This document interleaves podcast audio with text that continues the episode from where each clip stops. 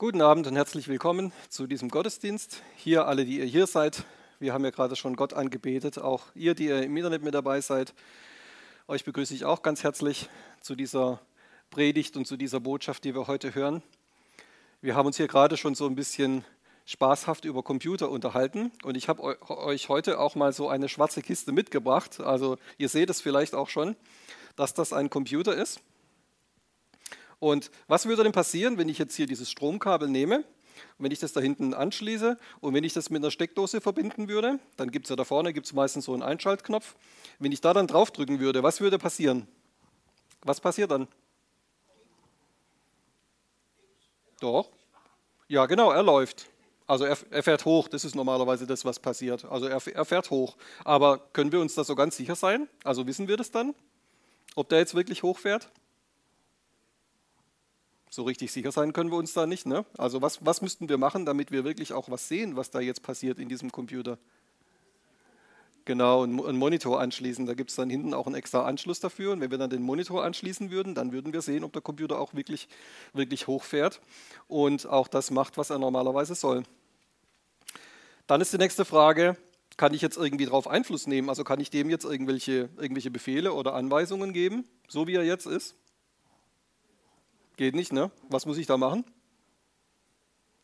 Ich muss an, irgendwas anschließen. Und was ist das? Eine Tastatur und meistens benutzen wir ja auch eine Maus, damit man diese grafische Benutzeroberfläche benutzen kann. Also ich muss eine Tastatur und eine Maus anschließen, damit ich hier irgendwie drauf Einfluss nehmen kann und damit ich hier überhaupt irgendwas, irgendwas Konkretes machen kann. Und was ist notwendig für all das? Was muss der Computer dafür haben? Jetzt drehe ich ihn mal um.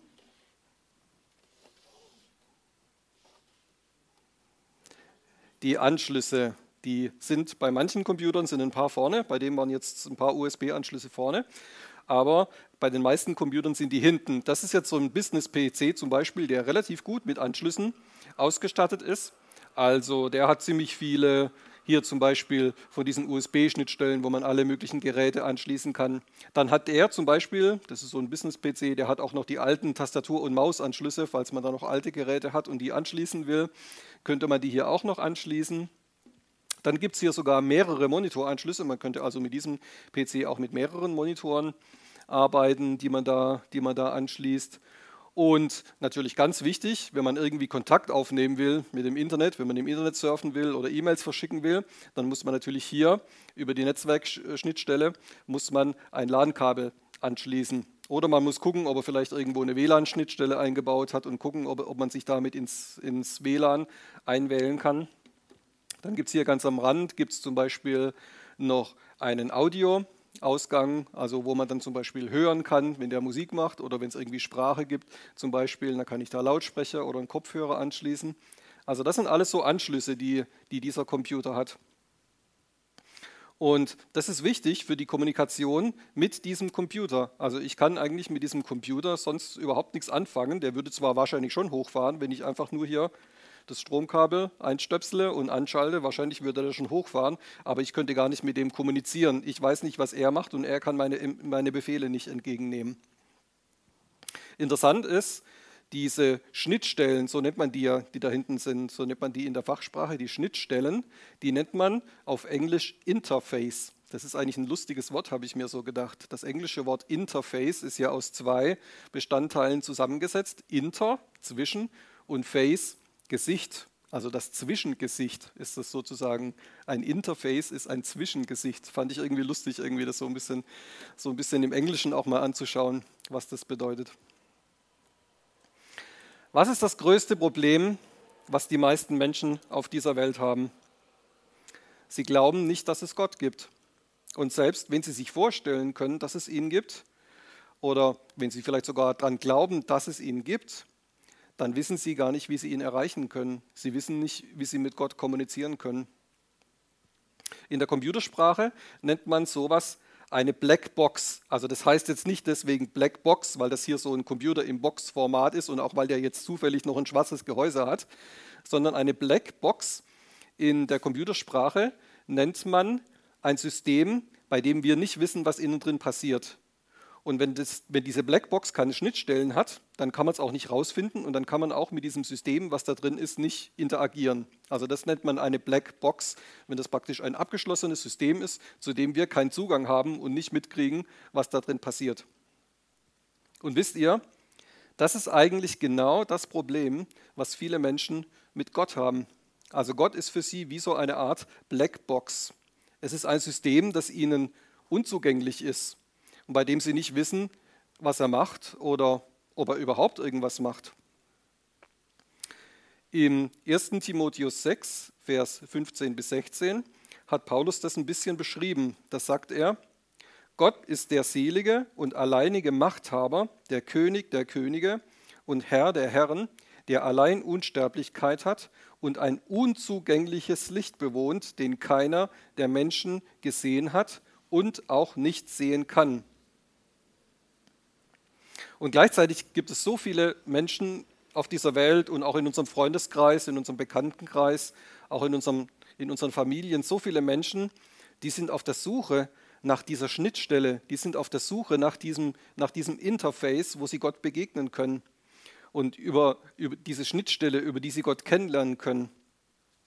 Es kann natürlich sein, dass viele Menschen das gar nicht zugeben, dass sie äußerlich so sagen, so ja Gott, den brauche ich nicht und es interessiert mich nicht und oft laufen ja Leute auch so durch die Gegend, dass sie das so signalisieren, so ich brauche keinen Gott und das ist gar nicht wichtig für mein Leben.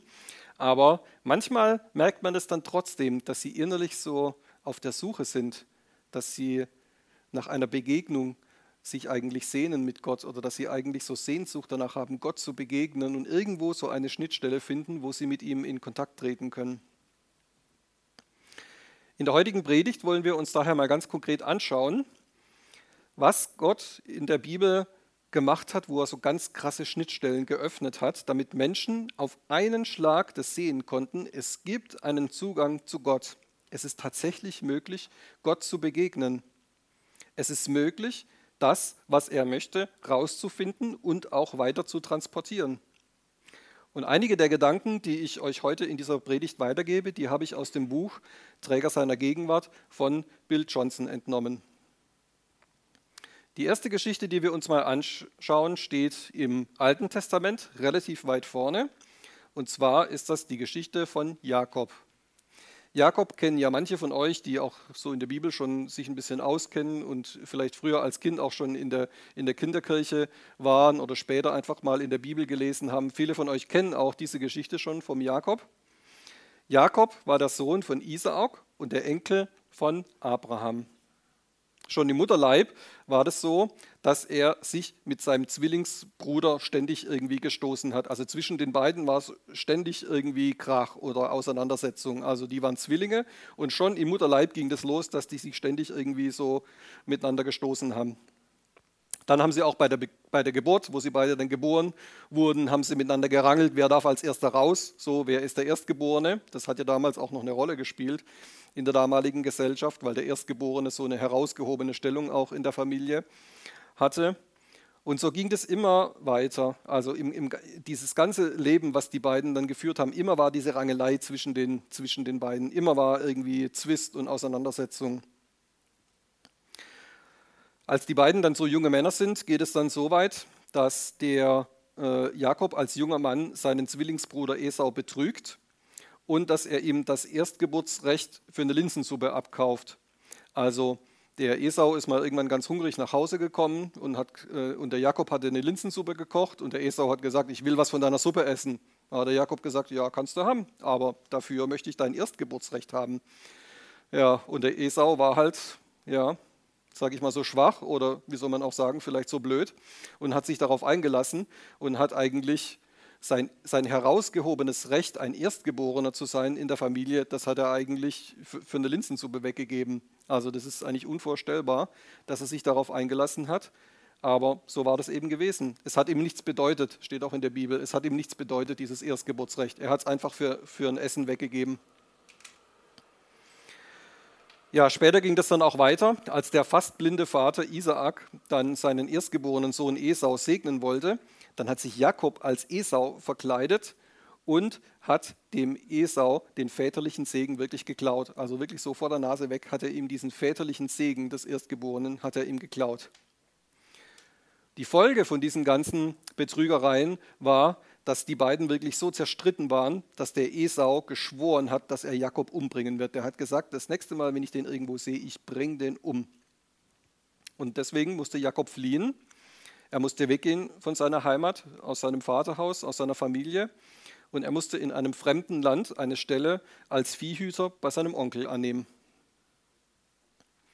Ich habe mir so überlegt, was hat Jakob in seinem bisherigen Leben, also bis dahin, bis zu diesem Zeitpunkt, wo er aus seinem Vaterhaus weggehen muss, was hat Jakob bis dahin eigentlich mit Gott erlebt? Und wenn ich mir das so in der Bibel anschaue, muss ich feststellen, wahrscheinlich gar nichts. Der hat wahrscheinlich gar nichts mit Gott erlebt. Er hat zwar durch seine Eltern von Gott gehört, er kannte mit Sicherheit auch diese Geschichten von Abraham und davor auch schon von der Schöpfung und von Noah, diese ganzen Geschichten, die wurden ja mündlich weitergegeben. Und er hat von Gott gehört.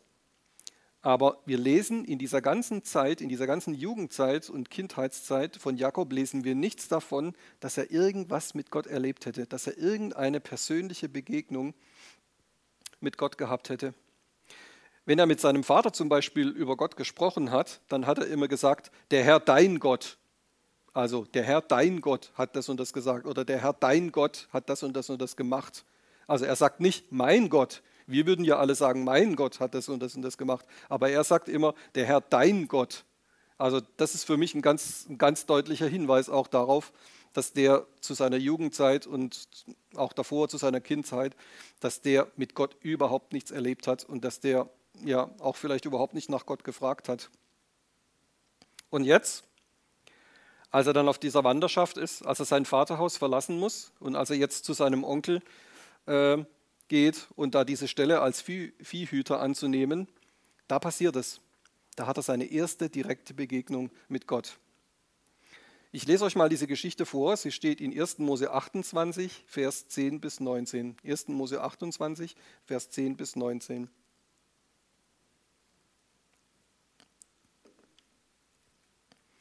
Und Jakob zog aus von Beersheba und ging nach Haran. Und er gelangte an eine Stätte und übernachtete dort, denn die Sonne war schon untergegangen. Und er nahm einen von den Steinen der Stätte und legte ihn an sein Kopfende und legte sich nieder an jene Stätte. Und er träumte, und siehe, eine Leiter war auf die Erde gestellt, und ihre Spitze berührte den Himmel, und siehe, Engel Gottes stiegen darauf auf und nieder. Und siehe, der Herr stand über ihr, das kann auch heißen, er stand vor ihm oder er stand ihm gegenüber und sprach, ich bin der Herr, der Gott deines Vaters Abraham und der Gott Isaaks. Das Land, auf dem du liegst, dir will ich es geben und deiner Nachkommenschaft. Und deine Nachkommenschaft soll wie der Staub auf der Erde werden, und du wirst dich ausbreiten nach Westen und nach Osten und nach Norden und nach Süden hin. Und in dir und in deiner Nachkommenschaft sollen gesegnet werden alle Geschlechter oder alle Sippen auf der Erde. Und siehe, ich bin mit dir und ich will dich behüten, überall, wohin du gehst, und dich in dieses Land zurückbringen, denn ich werde dich nicht verlassen, bis ich getan habe, was ich zu dir geredet habe. Da erwachte Jakob aus seinem Schlaf und sagte, Fürwahr, der Herr ist an dieser Stätte und ich habe es nicht erkannt. Und er fürchtete sich und sagte, wie furchtbar ist diese Stätte. Dies ist nichts anderes als das Haus Gottes und dies die Pforte des Himmels. Und Jakob stand früh am Morgen auf und nahm den Stein, den er an sein Kopfende gelegt hatte, und stellte ihn auf als Gedenkstein und goss Öl auf seine Spitze. Und er gab dieser Stätte den Namen Bethel, das heißt Haus Gottes. Tja, da liegt er also nun, der Junge, der sein ganzes Leben lang immer nur Menschen betrogen hat, der immer nur seinen eigenen Vorteil gesucht hat, der aber nie persönlich was mit Gott erlebt hat. Und jetzt zeigt sich Gott ihm, wie er sich wahrscheinlich davor noch nie einem Menschen gezeigt hat, mit einer Leiter, die Himmel und Erde verbindet. Er zeigt ihm praktisch eine direkte Verbindung zwischen der himmlischen Welt und der irdischen Welt. Und auf dieser Leiter ist sogar auch noch Bewegung. Also da gibt es Engel, Gottes, die steigen auf dieser Leiter herab und gehen auch wieder rauf. Es ist also sozusagen ein reger Austausch zwischen Himmel und Erde. Und ich habe mir so überlegt, ist das eine Sache, die damals eigentlich möglich war? Und dazu muss man sagen, nein, das ist eine Sache, die war damals eigentlich nicht möglich. Denn die Menschen waren durch ihre Sünde von Gott getrennt. Es gab noch kein Gesetz, es gab noch keine regelmäßigen Opfer. Und eigentlich war es total unmöglich, dass sündige Menschen Gott direkt begegnen können. Denn normalerweise wäre die Konsequenz gewesen, sie hätten sofort sterben müssen. Ich weiß auch nicht in dieser Geschichte, ob Jakob damals wirklich das Gesicht Gottes gesehen hat, aber eine Sache ist ganz klar. Gott wollte sich offenbaren. Gott wollte zeigen, dass er, dass Gott Sehnsucht danach hat, dass es eine Verbindung zwisch gibt zwischen Gott und den Menschen. Er wollte eine Schnittstelle haben, so wie dieser Computer. Er wollte eine Schnittstelle haben zwischen der himmlischen Welt und der irdischen Welt. Und dafür zeigt er dem Jakob dieses Bild von der Himmelsleiter und sagt ihm, dass er der Stammvater des Volkes Israel sein wird, das als Berufung eben auch später bekommen wird, ein Volk von Anbetern zu sein, also eine Schnittstelle zwischen Gott und Menschen. Und dass, dass diese Sache damals total unerhört und eigentlich unmöglich war, das sehen wir an dieser Reaktion vom Jakob. Für wahr, der Herr ist an dieser Stätte und ich habe es nicht erkannt. Also eigentlich sagt er, boah, krass, Gott ist hier und ich habe es nicht gecheckt. Damit habe ich jetzt überhaupt nicht gerechnet, dass Gott hier ist, an dieser Stelle, da wo ich jetzt gerade übernachtet habe. Hier muss das Haus Gottes sein. Hier muss der Zugang zum Himmel sein. Und man merkt so richtig, wie, wie Jakob überrascht ist und wie, wie entsetzt er ist. Und wahrscheinlich hat er auch gemerkt, jetzt in diesem Moment, dass so wie er bisher gelebt hat, sein bisheriges Leben, wie er das geführt hat, dass das eigentlich nicht zu diesem neuen Leben mit Gott passt. Er hat gemerkt, das passt überhaupt nicht zusammen, so wie, so wie ich bisher gelebt habe, mit diesen ganzen Betrügereien. Und wahrscheinlich hat er an diesem Moment auch gemerkt, mein Leben, das muss sich ab jetzt radikal ändern. Und es hat sich tatsächlich geändert. Wenn wir so die Geschichte von ihm weiterlesen, dann sehen wir das. Er hat zwar so eine gewisse Zeit mit seinen Betrügereien, hat er noch weitergemacht. Er selbst ist übrigens auch ganz böse betrogen worden. Und Gott musste ganz hart mit ihm auch an seinem miesen Charakter arbeiten, den er bis dahin hatte. Aber seit diesem Erlebnis mit der Himmelsleiter, wo er dieses Bild gesehen hat, seither gab es die Gegenwart Gottes in seinem Leben. Und jetzt auf einmal hatte er zum ersten Mal hatte er eine Beziehung zu diesem Gott. Jetzt konnte er nicht mehr sagen, der Herr dein Gott, so wie er früher mit seinem Vater immer geredet hat, der Herr dein Gott. Jetzt musste er sagen, der Herr mein Gott. Es gab kein Zurück mehr. Also diese Begegnung mit Gott, die konnte er nicht mehr leugnen. Das war absolut real gewesen. Das gab kein Zurück mehr. Man konnte das nicht mehr verleugnen. Und er fing an, mit seinem Leben immer mehr die Gegenwart Gottes auf dieser Welt auch zu repräsentieren. Und später taten das dann eben auch seine Nachkommen, das Volk Israel. Und mit dieser Geschichte sehen wir eigentlich ganz früh schon in der Bibel, was Gott eigentlich will. Obwohl es eigentlich so ist, dass die Sünde immer den Menschen hätte von Gott trennen sollen, wollte Gott das nicht. Gott wollte das nicht. Normalerweise ist es immer so, Sünde trennt den Menschen von Gott. Dadurch, dass es Sünde gibt in dieser Welt, gibt es keinen Zugang zu Gott. Es ist völlig unmöglich. Aber Gott wollte das nicht. Gott wollte eine Schnittstelle schaffen und er hatte keine Lust daran, völlig unerkannt in seiner Blackbox zu sitzen. Im Verlauf des Alten Testaments hat er das an ganz vielen weiteren Stellen dann auch immer wieder getan, damit Menschen ihm begegnen können. Also wir lesen da ganz oft auch von, von Priestern oder von Propheten oder auch von, von ganz normalen Leuten, die auf einmal so eine ganz starke Begegnung mit Gott hatten. Manchmal hat es dann länger gehalten, manche Leute sind dann länger mit ihm gegangen, bei manchen war es nur ganz kurz und einmalig. Manchmal wissen wir auch nicht, wie lange es, wie lange es angehalten hat. Aber Gott hat immer wieder so Schnittstellen geschaffen. Immer wieder hat er Schnittstellen geschaffen, damit auch sündige Menschen ihm begegnen können. Und das fasziniert mich so, dass Gott von Anfang an eigentlich diese Agenda hatte, dass er gesagt hat, das mit der Sünde, das ist nicht der endgültige Zustand. Das wird nicht so bleiben, sondern ich, Gott, ich habe die Agenda, ich will immer wieder Schnittstellen schaffen, damit Menschen mir begegnen können und sich mit mir austauschen können. Wir können jetzt nicht auf jede Geschichte in der Bibel eingehen, wo sich mal der Himmel geöffnet hat oder wo dann Propheten, Priester oder andere Gläubige im Alten Testament den offenen Himmel gesehen haben. Wir nehmen uns aber außer dieser Geschichte vom Jakob mal noch zwei weitere Geschichten vor, bei denen Gott jeweils eine ganz neue Schnittstelle aufgemacht hat, die es vorher bis dahin nicht gab.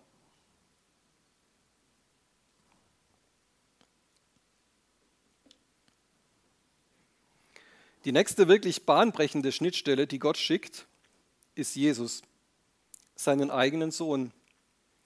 Jesus ist die einzige Person im Universum, die wahrer Mensch und wahrer Gott war. Wahrer Gott und wahrer Mensch. In der Zeit, in der er auf der Erde gewirkt hat, sollte er alles repräsentieren, was Gott ausmacht. Bei der Taufe von Jesus hat sich der Himmel geöffnet und da wird auch Jesus in seine Bestimmung eingesetzt. Das ist so eine Geschichte, die ich euch jetzt noch mal kurz vorlese, weil sich da auch wieder der Himmel geöffnet hat. Das ist in Matthäus 3, Vers 16 bis 17. Matthäus 3, Vers 16 bis 17. Und als Jesus getauft war, stieg er sogleich aus dem Wasser herauf, und siehe, die Himmel wurden ihm geöffnet. Und er sah den Geist Gottes wie eine Taube herabfahren und auf sich kommen. Und siehe, eine Stimme kommt aus den Himmeln, welche spricht, dieser ist mein geliebter Sohn, an dem ich Wohlgefallen gefunden habe. Gott, der Vater, hat Jesus direkt in seine Position eingesetzt. Es gibt so viele Bibelstellen, in denen das beschrieben wird, dass Jesus für uns der direkte Zugang zum Vater war. Ich lese euch mal nur ein paar davon vor einfach um das euch nochmal in Erinnerung zu rufen. Wir gehen jetzt auf diese Stellen nicht so ausführlich ein, aber ich lese euch mal ein paar vor, wo das deutlich wird. Römer 5, Vers 1 bis 2. Römer 5, 1 bis 2. Da wir nun gerechtfertigt worden sind aus Glauben, so haben wir Frieden mit Gott durch unseren Herrn Jesus Christus, durch den wir im Glauben auch Zugang erhalten haben zu dieser Gnade, in der wir stehen und rühmen uns aufgrund der Hoffnung der Herrlichkeit Gottes. Epheser 2, Vers 17 bis 19. Und er kam und hat Frieden verkündigt euch, den Fernen, und Frieden den Nahen. Denn durch ihn haben wir beide durch einen Geist den Zugang zum Vater. So seid ihr nun nicht mehr Fremde und Nichtbürger, sondern ihr seid Mitbürger der Heiligen und Gottes Hausgenossen. Epheser 3, 8 bis 12. Mir, Paulus, dem geringsten von allen Heiligen, ist diese Gnade gegeben worden, den Nationen den unausforschlichen Reichtum des Christus zu verkündigen und ans Licht zu bringen, was die Verwaltung des Geheimnisses sei, das von den Zeitaltern her in Gott, der alle Dinge geschaffen hat, verborgen war, damit jetzt den Gewalten und Mächten in der Himmelswelt durch die Gemeinde die mannigfaltige Weisheit Gottes zu erkennen gegeben wird, nach dem ewigen Vorsatz, den er verwirklicht hat in Christus Jesus, unserem Herrn. In ihm haben wir Freimütigkeit und Zugang in Zuversicht durch den Glauben an ihn. Also merkt ihr, wie in diesen ganzen Bibelstellen dieses total falsche Bild von Gott, der unerreichbar in der Blackbox sitzt, dass es total demontiert wird also das, nach diesen Stellen kann man das eigentlich nie wieder behaupten, dass Gott irgendwie sich zurückgezogen hat, dass er in seiner Blackbox sitzt, dass er von der Menschheit nichts wissen will. Das ist nicht möglich. Diese Bibelstellen sprechen so deutlich eine ganz andere Sprache. Seit Jesus ist es mit der Blackbox endgültig vorbei. Jeder Mensch, der Jesus in sein Leben aufnimmt, hat durch ihn direkten Zugang zu Gott. Denn Jesus hat das Grundproblem der Menschheit gelöst. Er hat die Sünde beseitigt. Er hat die ganze Schuld der Menschen auf sich genommen und ist dafür am Kreuz gestorben. Wer das für sich in Anspruch nimmt, der hat direkten Zugang zum Vater. Das Sündenproblem existiert dann gar nicht mehr. Es gibt keine Trennung mehr zwischen Gott und den Menschen, die mit Jesus leben. Ganz in der Anfangszeit seines Dienstes, als Jesus gerade so nach und nach seine Jünger beruft, führt er mit ihnen mal ein interessantes Gespräch. Und das lese ich euch jetzt mal vor. Das ist ganz in der Anfangszeit, als er hier auf der Erde gewirkt hat. Und achtet mal vor allem auf den Schluss dieses Gesprächs. Wir finden dieses Gespräch in Johannes 1, 43 bis 51. Johannes 1, 43 bis 51.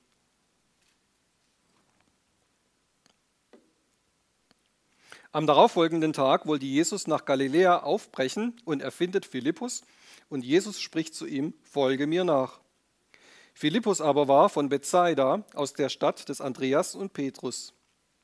Philippus findet den Nathanael und spricht zu ihm, wir haben den gefunden, von dem Mose in dem Gesetz geschrieben und die Propheten, Jesus, den Sohn des Josef von Nazareth.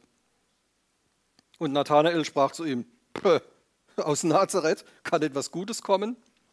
Philippus spricht zu ihm, komm und sieh. Jesus sah den Nathanael zu sich kommen und spricht zu ihm, siehe wahrhaftig ein Israelit, in dem kein Trug ist.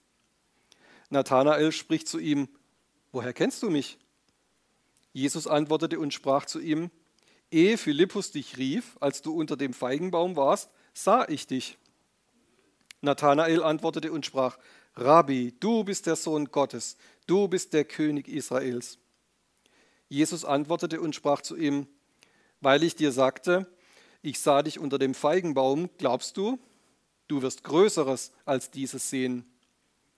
Und er spricht zu ihm, jetzt kommt's, wahrlich, wahrlich, ich sage euch, ihr werdet den Himmel geöffnet sehen und die Engel Gottes auf und niedersteigen auf den Sohn des Menschen. Ihr werdet den Himmel geöffnet sehen und die Engel Gottes auf und niedersteigen auf den Sohn des Menschen. Warum sagt er das? Was bedeutet das? Damit spielt Jesus natürlich ganz direkt auf diese Geschichte mit der Himmelsleiter bei Jakob an. Diese Geschichte mit Jakob und der Himmelsleiter, die hat wahrscheinlich jedes Kind oder zumindest jeder Junge damals in der Schule gelesen, in der Toraschule gelernt und das, das war den Leuten vertraut. Also diese Geschichte mit Jakob und der Himmelsleiter, das kannten die Leute damals. Das war denen absolut vertraut und geläufig, diese Geschichte. Und was ist das, was Jesus jetzt macht? Er sagt, wisst ihr, was meine Aufgabe ist? Meine Aufgabe als Jesus, ich bin die Leiter. Ich bin die Leiter. Ich bin diese Verbindung zwischen Himmel und Erde. Ab jetzt ist es nicht mehr die Ausnahme, so wie es früher immer war. Ab jetzt ist es nicht mehr die Ausnahme, sondern ab jetzt ist es der Normalzustand, dass es eine dauerhafte und eine direkte Verbindung zwischen Gott und den Menschen gibt. Das ist ab jetzt kein besonders krasses oder besonders seltenes Erlebnis mehr, das es nur alle paar Jahre oder alle paar Jahrzehnte mal gibt. Ich, Jesus, ich bin die Dauerverbindung zwischen Gott und den Menschen. Ich bin die Leiter. Und was ab jetzt ebenfalls der Normalzustand ist, ab jetzt steht der Himmel immer offen. Ab jetzt steht der Himmel immer offen. Für euch, die ihr mich in euer Leben aufgenommen habt, schließt sich der Himmel nicht mehr. Der Himmel geht für euch, die ihr mit mir lebt, ab jetzt nicht mehr zu. Ihr habt einen dauerhaften Zugang zum Vater. Der Himmel ist für euch dauerhaft offen. Aber was ist jetzt mit den Menschen, die ohne Jesus leben? Die brauchen doch auch alle den Zugang zu Gott. Die brauchen doch auch alle eine Schnittstelle. Und da hat sich Gott wieder was Neues einfallen lassen, und zwar an Pfingsten. Und wieder öffnet sich der Himmel bei dieser Geschichte. Das ist jetzt die dritte große Geschichte, die wir uns anschauen. Ich lese euch mal den Anfang der Geschichte von Pfingsten vor. Wir finden sie in Apostelgeschichte 2. Apostelgeschichte 2, Vers 1 bis 4. Und als der Tag des Pfingstfestes erfüllt war, waren sie alle an einem Ort beisammen. Und plötzlich geschah aus dem Himmel ein Brausen, als führe ein gewaltiger Wind daher, und er erfüllte das ganze Haus, wo sie saßen. Und es erschien ihnen zerteilte Zungen wie von Feuer, und sie setzten sich auf jeden einzelnen von ihnen. Und sie wurden alle mit Heiligem Geist erfüllt und fingen an, in anderen Sprachen oder in anderen Zungen zu reden, wie der Geist ihnen gab, auszusprechen. Was passiert an dieser Stelle und an diesem Moment? Ganz genau. Gott ist gerade wieder dabei, eine neue Schnittstelle zu öffnen. Gott öffnet wieder eine neue Schnittstelle. Jesus ist zwar weiterhin der einzige Weg zu Gott, aber nachdem Jesus an Himmelfahrt in den Himmel aufgefahren ist, war er ja nicht mehr als Person auf dieser Erde. Aber an Gottes Absicht, an seinem großen Wunsch hat sich natürlich überhaupt nichts geändert. Gott wollte und will bis heute unbedingt, dass Menschen ihm begegnen können. Daran hat sich nichts geändert. Die Schnittstelle, die Gott jetzt an Pfingsten öffnet, ist das, was Paulus in Kolosser 1 beschreibt. Kolosser 1, Vers 6 bis 27. Da beschreibt er das so schön. Das Geheimnis, das von den Weltzeiten oder von Ewigkeiten und von den Geschlechtern her verborgen war, jetzt aber seinen Heiligen offenbart worden ist, ihnen wollte Gott zu erkennen geben, was der Reichtum der Herrlichkeit dieses Geheimnisses unter den Nationen sei, und das ist Christus in euch, die Hoffnung der Herrlichkeit. Christus in uns, die Hoffnung der Herrlichkeit. An Pfingsten werden die Christen mit dem Heiligen Geist erfüllt und das ist eine Sache, die wir als Gemeinde auch immer wieder mit Nachdruck verkündigen. Als Jesus-Nachfolger ist es unerlässlich, dass du den Heiligen Geist hast, dass du ein Träger der Gegenwart Gottes bist. Hast du den Heiligen Geist? Ansonsten lass dich heute Abend mal drauf ein. Du kannst den gleich hier am Ende dieses Gottesdienstes heute bekommen. Wenn du das möchtest, wenn du Jesus schon mal in dein Leben aufgenommen hast und du sagst, das mit dem Heiligen Geist, das war mir bisher fremd oder ich habe ihn bisher nicht gehabt, dann nutz heute in diesem Gottesdienst die Möglichkeit, einfach ihn zu, ihn zu empfangen und einfach an diese Kraftquelle angeschlossen zu werden. Denn was, was hat sich Gott vorgestellt? Was hat Gott sich ausgedacht? Wer soll ab jetzt die Schnittstelle zwischen Gott und den Menschen auf dieser Welt sein? Du und ich und natürlich auch wir alle, die wir hier als Gemeinde sitzen. Wir sind jetzt die Schnittstelle Gottes. Seit Pfingsten wird alles, was Gott für die Menschen auf dieser Welt vorbereitet hat, durch uns zu den Menschen transportiert. Dadurch, dass Jesus in uns wohnt, sollen Menschen immer dann, wenn sie uns begegnen, auch gleichzeitig eine Begegnung mit Gott haben. Das ist das, was Gott sich vorgestellt. So hat er sich das gedacht. Immer, wenn Menschen uns begegnen, sollen sie gleichzeitig eine Begegnung mit dem lebendigen Gott haben, weil er in uns wohnt. Wie kann das geschehen, habe ich mich gefragt. Muss das immer spektakulär sein? Nein, aber es kann und es darf spektakulär sein. Serena und ich, wir haben das vor kurzem mal wieder erlebt, als wir uns mit einer suchenden Person getroffen und unterhalten haben, die so ganz stark auf der Suche ist nach Gott und nach der Wahrheit. Und wir haben das schon gemerkt, auch diese Person, die hat sich so richtig zu uns hingezogen gefühlt. Und als wir uns dann so mit ihr unterhalten haben, da haben wir ihr so die wichtigsten Sachen von Jesus erklärt. Wer ist Gott? Wer ist Jesus? Was hat er für dich getan? Wie kannst du zu ihm kommen? Wie kannst du ihn in dein Leben aufnehmen?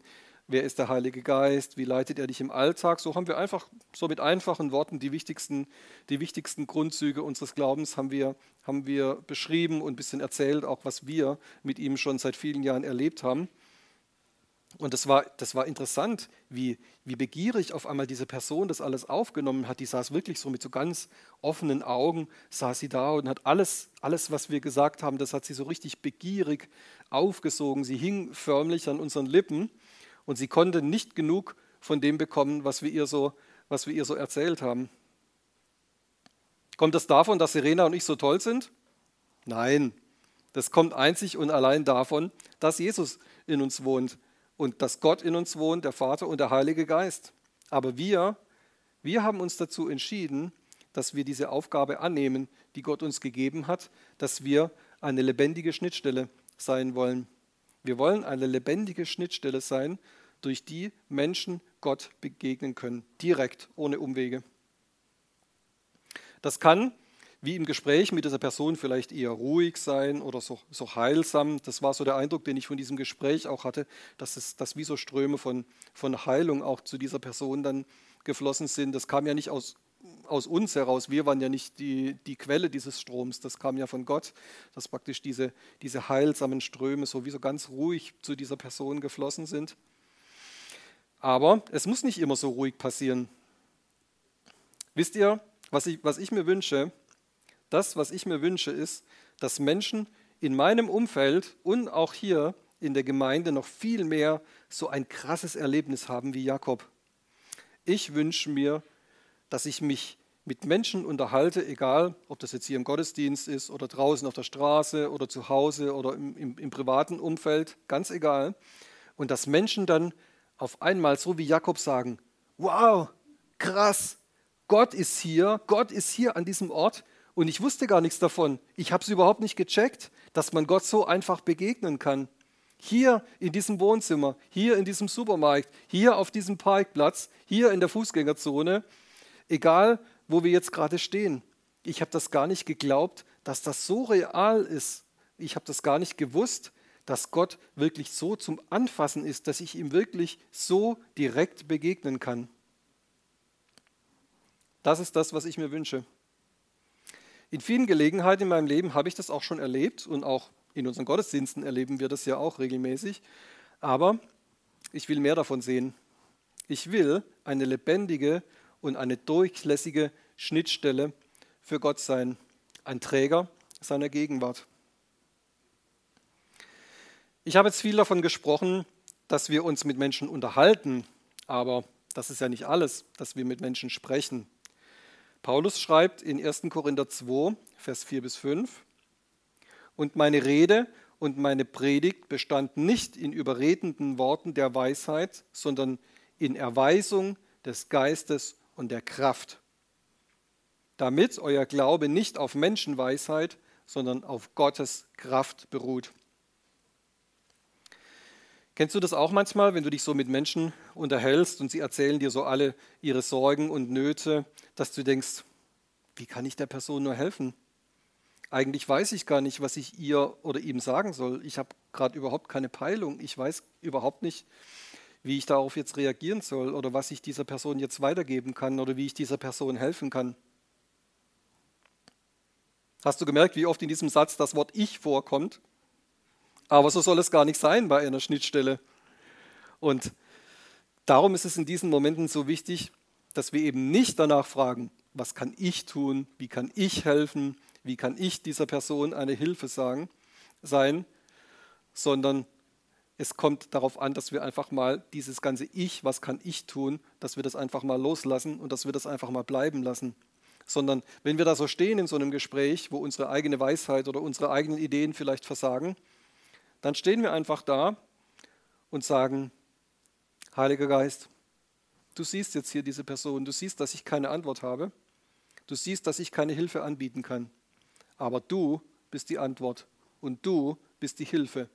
Und das was du jetzt vorbereitet hast für diese Person, mit der ich mich hier gerade unterhalte, das lasse ich jetzt durchfließen zu dieser Person. Ich mache mich als Schnittstelle jetzt ganz durchlässig für deine Kraft. So kannst du das machen in so einer Situation, dass du einfach sagst, ich nehme mich selber, das, was ich eigentlich wollte oder was ich gedacht habe, ich könnte vielleicht helfen, ich nehme das zurück. Ich sage nicht mehr ich, sondern ich mache mich durchlässig und sage, Herr, ich bin jetzt eine Schnittstelle. Ich will jetzt so eine Schnittstelle sein wie, wie an diesem Computer, wo alles das, was du vorbereitet hast für diese Person, durch mich hindurchfließen kann zu dieser Person. Wir machen uns durchlässig für seine Kraft, für diese Kraft, die von ihm ausgeht. Und dann machst du einfach das, was der Heilige Geist dir sagt. Wenn er sagt, rede, dann redest du. Wenn er sagt, bete, dann bietest du der Person Gebet an. Oder wenn er sagt, tröste sie, dann tröstest du sie. Wenn er sagt, sage dieser Person, dass ich die Antwort bin auf alle ihre Probleme, dann sagen wir zu dieser Person, weißt du, auf deine Probleme gibt es nur eine einzige Antwort und die heißt Jesus. Und es ist wichtig, dass du ihn in dein Leben aufnimmst. Das ist eigentlich das, was Jesus auch getan hat. Jesus sagt, ich tue das, was ich den Vater tun sehe. So hat Jesus auf dieser Erde als Schnittstelle gehandelt und wir machen einfach genau dasselbe.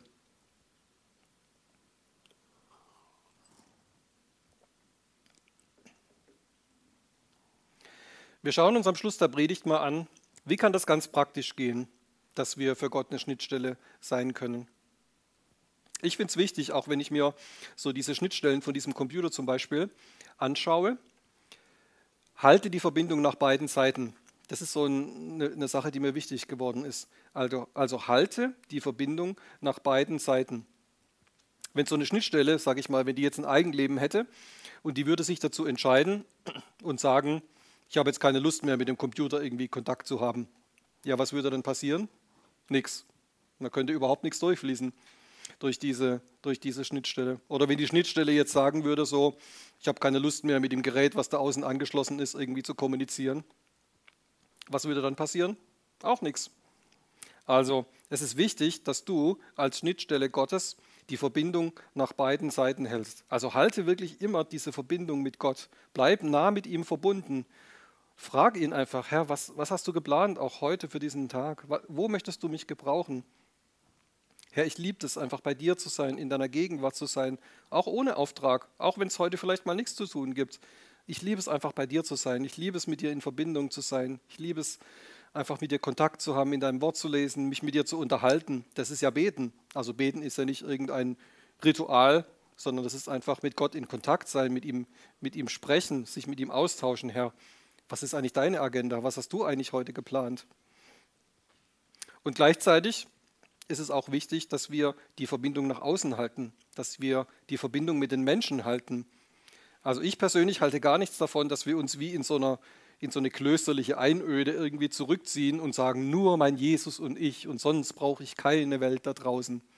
Das ist, sage ich mal, von der inneren Haltung ist es gut, wenn wir das sagen, ich und mein Jesus und die Welt da draußen hat keine, keine große Bedeutung für mich, also die, die beeinflusst mich nicht, die beeinflusst nicht mein Denken und mein Handeln, das ist schon gut. Und manchmal ist es auch gut, dass man sich vielleicht ein bisschen zurückzieht, einfach mal, um auch äh, mit Gott eine ganz besonders intensive Gemeinschaft zu haben. Aber wichtig ist es, dass wir niemals den Draht zu den Menschen verlieren. Es ist eigentlich interessant, dass man dafür das Wort Draht auch nimmt. Ne? Also wenn man hier so eine Tastatur oder Maus anschließen würde, da wäre dann auch so ein Kabel, so ein Draht, der praktisch dann zu diesem Gerät geht. Das ist eigentlich auch ein interessantes Bild. Wir sollen weiterhin den Draht zu den Menschen behalten. Und das ist das, was Gott möchte. Er möchte, dass wir gleichermaßen mit ihm in Verbindung sind und dass wir gleichermaßen auch an den Menschen mit ihren Sorgen und Nöten und mit dem, was sie beschäftigt, dass wir da dranbleiben. Also halte die Verbindung in beide Richtungen, zu Gott und zu den Menschen. Was kannst du noch machen? Bringe die Menschen zu Jesus, zur Himmelsleiter. Ohne ihn, ohne Jesus werden sie keinen Zugang zum Vater bekommen. Verkünde einfach immer, wenn es wenn es geht und wenn es passt, verkündet die zentrale Botschaft von Jesus, du brauchst Jesus. Manchmal passt es auch nicht und wir machen es trotzdem. Ja? Also Paulus schreibt es, glaube ich, auch mal, wir verkünden das zur passenden und zur unpassenden Zeit. Aber manchmal ist es tatsächlich so, dass, dass man nichts mehr anderes sagen kann, als du brauchst Jesus. Und wir lassen uns da leiten, wir lassen uns vom Heiligen Geist leiten. Er sagt uns das. Er gibt uns das vor. Und dann sagen wir, weißt du, es ist wichtig, dass du Jesus aufnimmst. Du kannst in deinem ganzen Leben kannst du rumrödeln, so viel du willst. Du kannst rumbasteln an deinem Leben. Du kannst versuchen, deine Probleme irgendwie zu lösen. Aber die Antwort ist, du brauchst Jesus. Es ist wichtig, dass du ihn in dein Leben aufnimmst. Also bring einfach die Menschen mit dieser Himmelsleiter in Verbindung. Bill Johnson sagt in diesem Buch übrigens einen interessanten Satz. Der sagt, wenn der Himmel sich öffnet, das hatten wir heute in mehreren Geschichten, wenn der Himmel sich öffnet, ist das ein gewalttätiger Akt. Wenn der Himmel sich öffnet, ist das ein gewalttätiger Akt. Das Wort öffnen, was da steht, bedeutet eigentlich spalten. Es kann auch heißen teilen oder aufreißen, wie man so eine Verpackung manchmal, wenn die kein, kein Öffnungs, keine Öffnungsmöglichkeit hat, dass man die einfach so aufreißt. Also wenn der Himmel geöffnet wird, dann wird der Himmel aufgerissen. Das ist ein gewalttätiger Akt. Und er sagt, in dem Moment, wo der Himmel sich öffnet, da wird der Herrschaft der Finsternis auf dieser Welt Gewalt angetan. Und wir sind diejenigen, die das transportieren. Gewalt für das Reich der Finsternis, Gnade für die Menschen. So hat er das ausgedrückt. Gewalt für das Reich der Finsternis, Gnade für die Menschen. Und das beinhaltet die Kraft Gottes. Wir wandeln da ganz stark in dem, auch was der Heilige Geist uns sagt.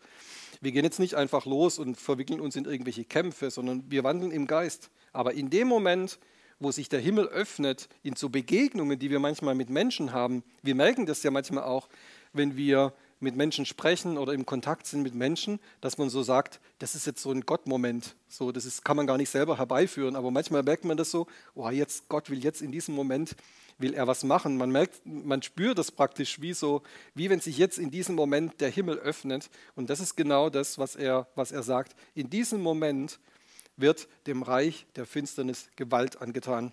Gewalt für das Reich der Finsternis, Gnade für die Menschen. Sei einfach durchlässig für das, für das Wirken Gottes. Und ähm, durch diese Computerschnittstellen, da fließen immer irgendwelche Signale oder so kleine Ströme durch. Und so soll das auch, auch bei uns sein. Sei einfach dauerhaft in diesem, in diesem Modus einer Schnittstelle, dass durch dich was hindurchfließen kann, so Ströme und, und Kraftströme, das, was Gott, was Gott einfach den Menschen auch bringen möchte. Wir sollen Kanäle und Leitungen sein, Schnittstellen für das, was Gott den Menschen um uns herum bringen möchte. Was sind diese Dinge? Trost, Erbauung, Wiederherstellung, Ermutigung und ganz wichtig auch Heilung. Das ist eine ganz wichtige Sache, die wir auch transportieren. Wir transportieren Heilung zu den Menschen, weil das ist das, was Jesus für uns erworben hat am Kreuz. Ne? Er hat es für uns erworben. Es gehört uns. Er hat dafür bezahlt. Und deswegen dürfen wir das weiter transportieren. Wir dürfen durchlässig sein für die Kraft der Heilung. Egal, ob das jetzt äußere Heilung ist, von Krankheiten, von körperlichen Gebrechen oder ob es innere Heilung ist. Wir sind die Schnittstelle, durch die diese Kraft hindurchfließt. Im Vater unser beten wir diesen Satz, dein Reich komme, dein Wille geschehe. So, ne? Sagt man immer so, dein Reich komme, dein Wille geschehe. Tja, hast du eigentlich schon mal kapiert, dass du jetzt in diesem Moment eigentlich gerade für dich selbst gebetet hast? Man denkt immer, wenn man diesen Satz sagt, so manche Leute, die lehnen sich dann vielleicht zurück, so dein Reich komme, dein Wille geschehe. So, Herr, mach das, was du geplant hast, Klammer auf, aber lass mich damit in Ruhe, Klammer zu. So, aber das, das ist nicht das, was dieser Satz beinhaltet. Dein Reich komme, dein Wille geschehe, das heißt, du hast gerade in diesem Moment für dich selbst gebetet, weil du bist es. Du bist derjenige, der das Königreich Gottes transportierst. Du transportierst seinen Willen. Das, was Gottes Willen ist für diese Welt, du bist derjenige, der das zu den Menschen transportiert. Also man kann nicht das Vaterunser beten und dann hinterher so die Hände in den Schoß legen und dann einfach mal so Gott bei der Arbeit zugucken. Nee, das ist nicht das, was diese Bitte beinhaltet. Dein Reich komme, dein Wille geschehe. Das heißt gleichzeitig auch, ich stelle mich zur Verfügung. Ich stelle mich zur Verfügung. Ich will einer sein, der genau das transportiert, dass dein Reich kommt und dass dein Wille geschieht. Vielleicht hörst du jetzt gerade hier so zu und denkst, ich bin eigentlich total kraftlos. Ich bin eigentlich total kraftlos. Ich weiß gar nicht, wie das gehen soll. Alles, was du da jetzt gerade so erzählst, ich habe eigentlich gar keine Kraft. Ich weiß gar nicht, wie das, wie das funktionieren kann. Und das Erste, was du heute machen kannst, ist, auch jetzt in diesem Gottesdienst oder wenn dieses Video zu Ende ist, dass du diese Lüge ablegst. Es ist wichtig, dass du diese Lüge ablegst. Denn von Gottes Seite aus steht dir die volle Kraft zur Verfügung. Es gibt nicht irgendwie so ein bisschen Kraft und so ein bisschen mehr Kraft und so, sondern von Gottes Seite aus ist es geplant, dass dir die volle Kraft zur Verfügung steht und er möchte, dass sie durch dich als Schnittstelle hindurch fließt. Bill Johnson hat einen interessanten Satz gesagt. Er sagt, die Finsternis ist eine Macht zweiter Klasse. Ich kann es mir nicht leisten, mich von ihr beeindrucken zu lassen. Harter Satz, ne?